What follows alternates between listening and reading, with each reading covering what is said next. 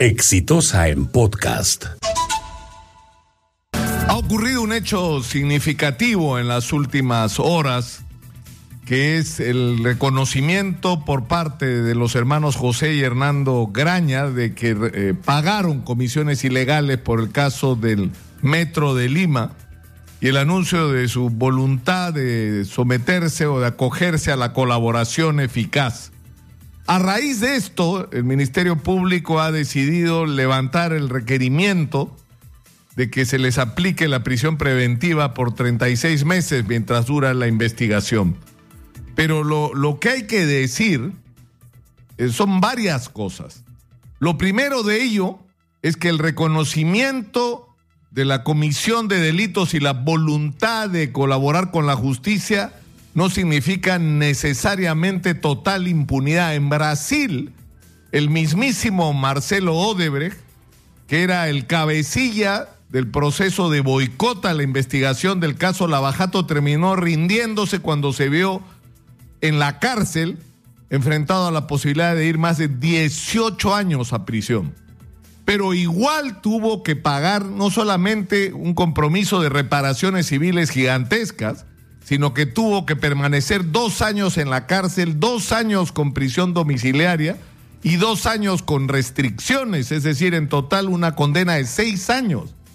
Y algo similar se supone que debería ser el tratamiento de la justicia con respecto a algunos casos de personas que aportan información y colaboración, pero cuyo daño, cuyo daño a la moral a las finanzas públicas y al interés nacional ha sido tan grande que lo que corresponde a su voluntad de confesar no puede ser la absoluta impunidad. Alguna pena tienen que pasar, probablemente no 20 años en la cárcel, pero algo, como ha ocurrido en Brasil. En segundo lugar, lo que tenemos que reclamar es la verdad completa, porque no es cierto que los señores de Graña y Montero pagaron comisiones ilegales en el metro. No solo en el metro, lo hicieron en la interoceánica y tenemos absoluto derecho, absoluto derecho a sospechar de que se ha pagado comisiones ilegales en prácticamente todas las obras en las que han participado. En todas. Y por eso el interrogatorio debe incluir todas las obras en las que Graña y Montero ha participado, porque si se trata de conocer la verdad, la necesitamos conocer completa. Pero yo tengo dos preguntas muy puntuales que creo que es una obligación hacerle a los señores de Graña y Montero. Primero es el tema del Canal 4, cuyas líneas informativas junto con las de Panamericana Televisión fueron vendidas a Vladimiro Montesinos a través de contratos por los cuales se recibió dinero mensualmente durante aproximadamente un año. Ese hecho debió ameritar la pérdida de la licencia y el derecho a manejar un canal de televisión por quienes lo ostentaban en esa época. Y eso no ocurrió. No ocurrió. Canal 4 y Canal 5 se convirtieron en monedas de cambio durante el gobierno de Alejandro Toledo.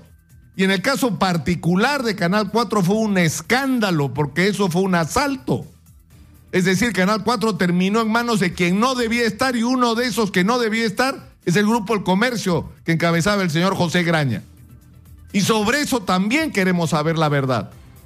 Sobre cuál fue el papel del señor César Almeida, donde Necesitamos saber todos y cada uno de los detalles de un proceso que ha terminado entregándole el medio de comunicación más importante del país a uno de los grupos económicos del país. También queremos saber la verdad sobre eso, pero yo tengo una pregunta final que la dejo al aire y que quienes me están oyendo saben de qué estoy hablando. ¿Pagaron o no pagaron cupos a Sendero Luminoso? Dejo la pregunta en el aire y sé que alguno está con los ojos muy abiertos preguntándome, preguntándose cómo sé. De eso hablaremos en otro momento. Este fue un podcast de Exitosa.